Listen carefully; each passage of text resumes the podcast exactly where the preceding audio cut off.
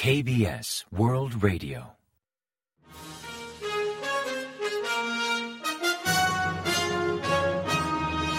Informativo de KBS World Radio. Bienvenidos un día más al informativo de KBS World Radio. Les habla Javier Castañeda y tras el saludo les avanzamos los principales titulares del día 18 de enero. El Pentágono afirma que Estados Unidos tomará en serio la capacidad espacial de Corea del Norte. El ejército despliega pequeños drones furtivos en el frente. Rusia suministrará alimentos a Corea del Norte. Delegados nucleares de Seúl y Washington y Tokio se reúnen en Seúl.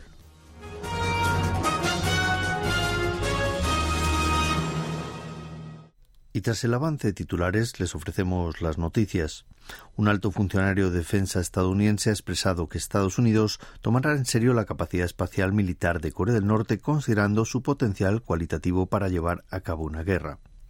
John Plum, secretario asistente de Defensa para Política Espacial, hizo estas declaraciones el día 17 hora local durante una sesión informativa sobre la política espacial de Estados Unidos. Al ser preguntado sobre cómo frenar la amenaza de Corea del Norte en el espacio, comentó que Corea del Norte plantea diversos problemas como sus programas de misiles balísticos y el reiterado incumplimiento de las resoluciones del Consejo de Seguridad de la ONU.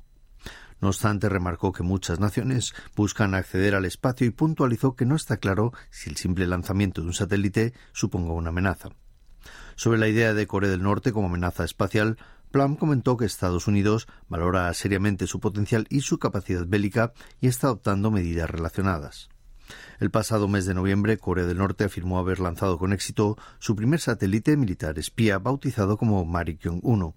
Días más tarde, Corea del Norte anunció que su satélite espía había podido captar imágenes de la Casa Blanca, el Pentágono, bases estadounidenses en Guam y varias ciudades de Corea del Sur.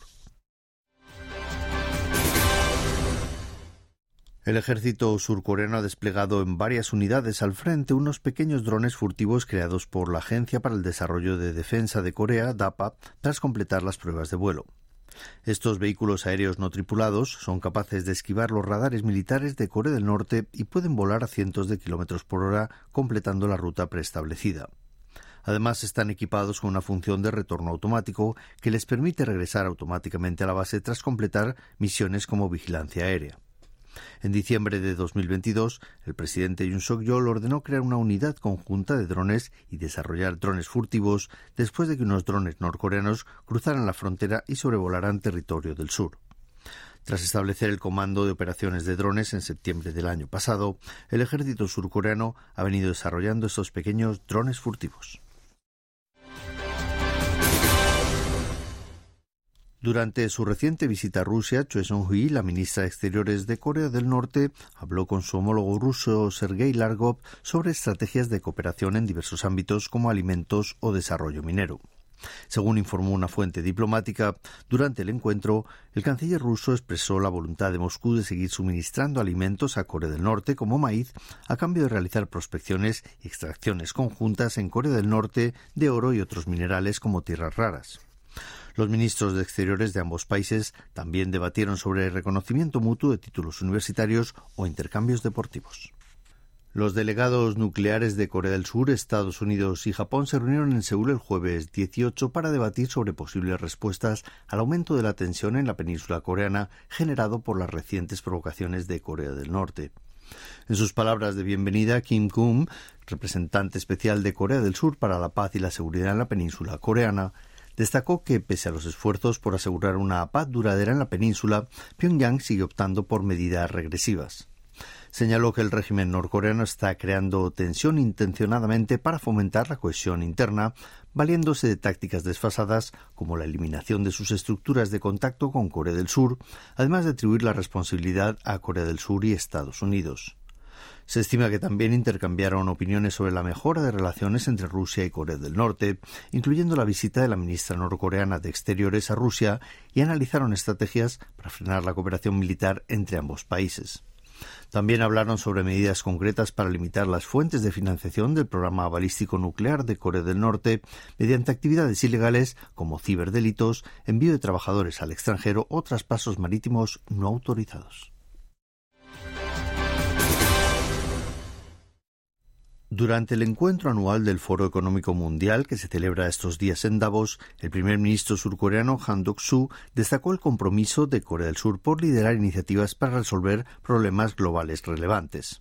En una sesión centrada en la región del Indo-Pacífico que tuvo lugar el miércoles 17, Han presentó la estrategia de Corea para esa zona, enfatizando la necesidad de esforzarse conjuntamente por crear una red de suministro resiliente, llamando a una mayor cooperación entre gobiernos y del sector privado. También subrayó el papel proactivo de Corea del Sur como escalera verde al apoyar iniciativas contra el cambio climático en países en desarrollo y se comprometió a promover una prosperidad regional inclusiva y sostenible al asumir la presidencia de APEC, el Foro de Cooperación Económico de Asia-Pacífico. El primer ministro mantuvo reuniones bilaterales con sus homólogos de Mongolia y Eslovaquia para reforzar la cooperación bilateral. Según informó el jueves 18 el Ministerio de Reunificación, 196 desertores norcoreanos llegaron a Corea del Sur durante 2023, cifra que triplica las de 2021 y 2022 y que representa el 85% del volumen de 2020. La mayoría de ellos llegó al sur tras una larga estancia en terceros países, pues en los últimos tres o cuatro años ha habido muy pocos casos de deserción directa del norte hacia el sur a través de las fronteras de China o de Rusia. También destaca el aumento de desertores de alto rango como diplomáticos, aunque no ofrecieron cifras exactas por motivos de seguridad. No obstante, la cartera interpreta ese incremento como un signo de la difícil situación en Corea del Norte. Por otra parte, también detectaron un aumento de desertores jóvenes, especialmente de 20 a 30 años, pues 99 de los que llegaron el año pasado, más del 50% del total, tenían esa edad. Recientes informes señalan el descontento con el régimen norcoreano y a la escasez de alimentos como principales motivos de la deserción, reflejando un cambio de perspectiva entre la generación MZ de Corea del Norte.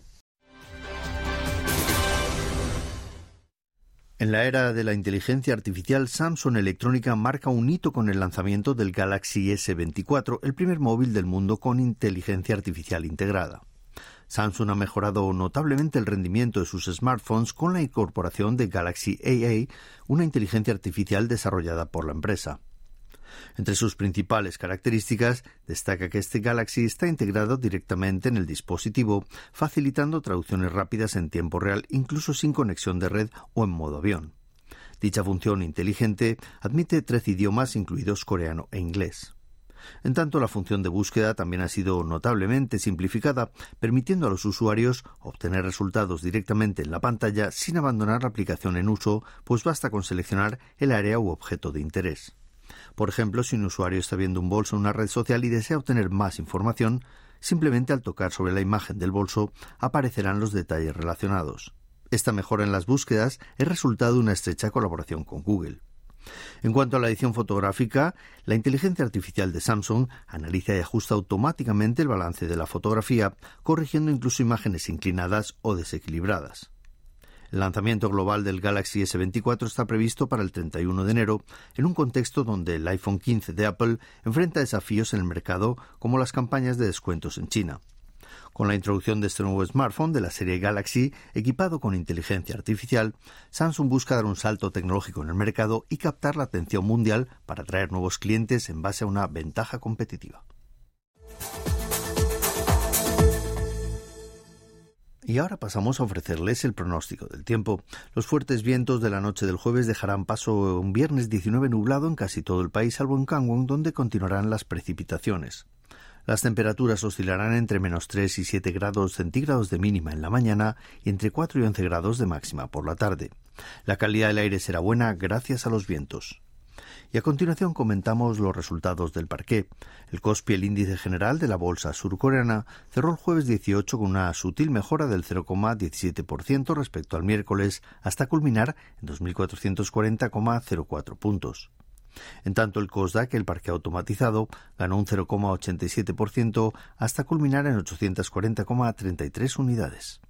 Y en el mercado de divisas, la moneda surcoreana se apreció frente a la estadounidense y ganó 4,5 unidades respecto al día anterior, hasta cotizar a 1.339,7 wones por dólar al cierre de operaciones.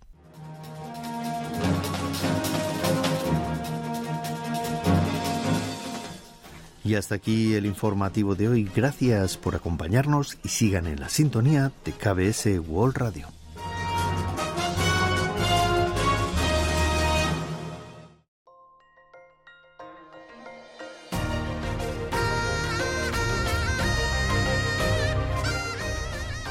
Acaban de escuchar el podcast de KBS World Radio. Hay muchos más contenidos en word.kbs.co.kr barra Spanish. Gracias por seguir en sintonía. KBS World Radio.